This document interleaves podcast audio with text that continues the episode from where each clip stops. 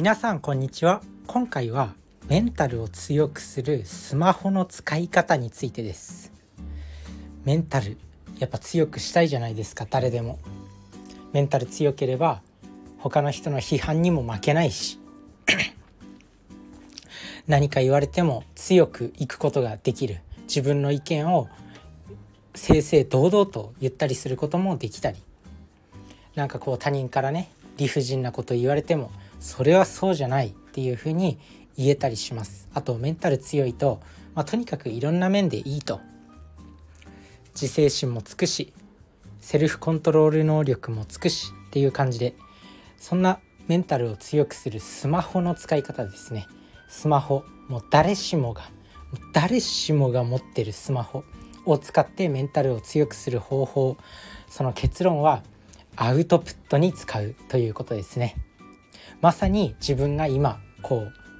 やってることポッドキャストで発信すること、まあ、アウトプットをすることですね。で今スマホを使えばブログも書けるしメールマガジンも書けるし SNS、Twitter とか Instagram とかあと YouTube とか TikTok とか何でも発信できると思います。そういうところで発信していく。それがメンタルを強くするこれどういうことなのかっていうとやっぱりね書くとかアウトプットする自分の中のものを外に出すっていう行為が非常にメンタルにいい効果を与えるんですよ。これはまあ、実際に心理療法でも使われる方法でエクスプレッシブライティングっていうのがあるんですけど、まあ、20分間もうとにかく頭に思い浮かんだことを書き出すとかそういう、まあ、心理療法っていうか、まあ、精神科とかで使われる、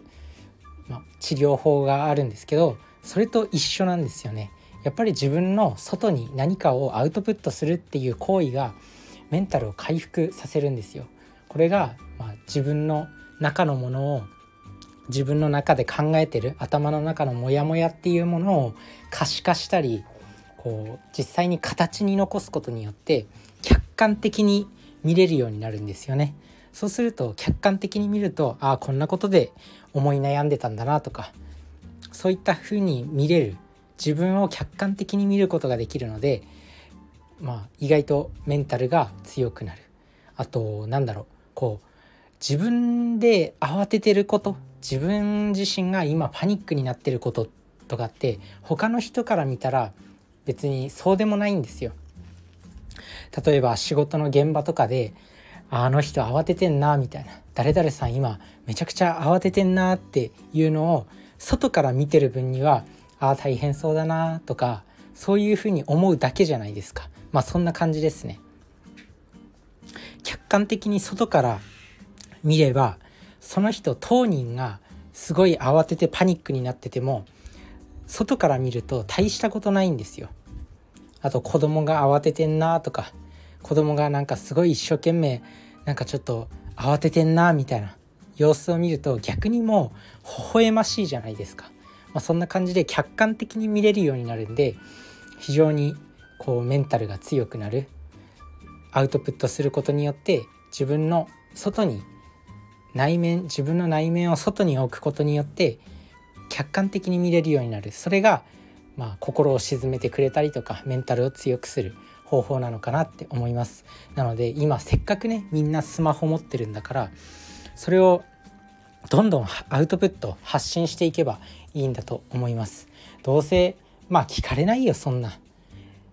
自分自身の発信も、まあ、聞かれたいけどもちろんね有益な情報今日もねアウトプットすることは客観的に見れるようになるからいいよっていう一ついい情報をアウトプットしてます。もちろんねいい情報をアウトプットすることによって相手に聞いてもらえるっていうメリットはあるんですけど、まあ、正直ね聞かれないよ。大抵の人は自分もそうだし自分もそうだし。だけどアウトプットすることによってそういう自分自身のメリットになる。っていうこれだけでもものすごい効果じゃないですか。だからいいんだと思います。なので是非どんどんアウトプットしていきましょう。無料でねこんなに使えるプラットフォームがたくさんあるんだから。それで喋りの練習にもなるし自分自身毎日こう喋り喋ってて やっぱりね会社とかでもプレゼンする時会社の中でスピーチする時も堂々と喋れるようになってきたよ。あとは声もね意識するようになったりとか。最初の頃はね最初の頃の放送を聞くと自分の放送を聞くと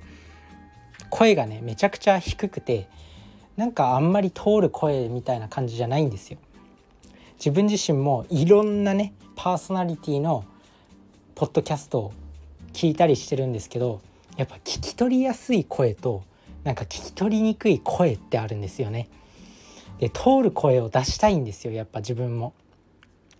こうちょっとした日常生活の中のノイズ例えば電車に乗ってる時にポッドキャスト聞くとなんか聞き取りやすい声となんか電車の音に紛れて聞こえなくなっちゃう声ってあるんですよね。だからそんなノイズの中でも一点を突き刺すような声っていうのを非常に今目指しています。あとはねシンプルに喋りが上手くなってくる。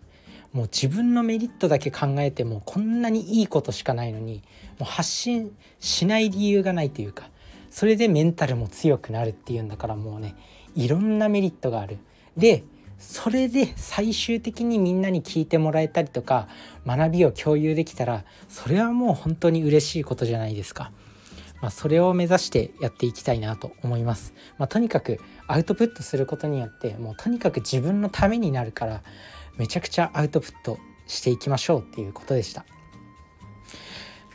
でやっぱりなんかこうねメンタル強い人ってやっぱ発信してますよ。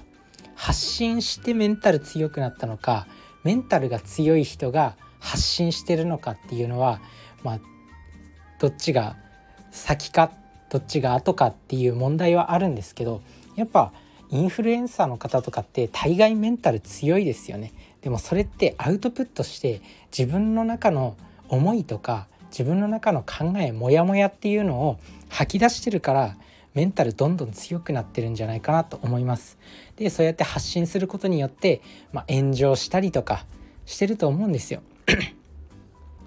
炎上したり批判を受けたりするしてると思うんですけどなんだかんだインフルエンサーの人ってそういう炎上とかにも負けずに何回でも這い上がってくるじゃないですか。そういうのって結局アウトプットしてるから自然とメンタルが強くなってるんだと思います。逆にこうメンタル弱って弱ってっていうか芸能人とかでもなんかこう自殺しちゃう人とかいるじゃないですか。女優さん俳優さんとかでもなんか自殺してしまう人とかいると思うんですけどそういう人ってあんまりアウトプットしてるっていうイメージがない。で逆にこう芸能人の人とかでもどんどんアウトプットしてツイッターとかそういうのやってる芸能人の方がめちゃくちゃメンタル強いっていうイメージなんですよね。なので そういったどんどんアウトプットすることがメンタルを強くしてくれるのかなと思います。是非どんどんアウトプットしていきましょう。ということでまあ今日の本題は終わったんでここからは雑談になります。で面白い話を今日聞いたんですけど魚？魚っているじゃないですか。魚って水槽の中だと喧嘩するけど海海とか広い川とかだと喧嘩しないらしいんですよ。でこれってなんか人間と同じだなと思って人間にも当てはまるなと思って人間もなんかこう狭い世界にとらわれてるとすごくなんか喧嘩したりとか仲いいグループで別れたりとかやっぱ学校とかでも教室に集められてね一箇所で生徒がいるわけじゃないですか。そういう中で喧嘩が生まれてるんですよね。喧嘩したりとか仲いいグループが生まれたりとか。だから広く世界を見るっていうこと大事なんだなっていうふうに思ったっていう、まあ、そういう雑談です。なんかね魚もねこう狭い水槽とかだと縄張りっていうのを作るらしいんですよ。まあ海とか広い川とかでも縄張りは作るらしいんですけど広ければ広いほど別に縄張り作ったって自分の居場所はどこにでもあるわけじゃないですか。まああのあの魚グループがどこどこに縄張り作ってるから自分たちは別の場所にしよう別の場所にしようって言ってもう場所は無限にあるんですよだけど水槽の中だと場所って限られてるじゃないですかだから喧嘩をしてしまうと、まあ、人間も、まあ、そういう狭い世界で考えないでもっと広く考えるのがいいんだと思います、まあ、そんなお話。だからやっぱり会社にずっと属してるとかもねあんまり良くないのかなって思います。もっと広く俯瞰して世界を見るっていうのが心にメンタルにいいのかなって。まあそんな感じの雑談でした。是非覚えておいてください。そんなわけで今日の本題は メンタルを強くしたかったら、まあ、スマホでどんどんアウトプットしていきましょうということでした。是非やってみてください。それじゃあね。バイバーイ。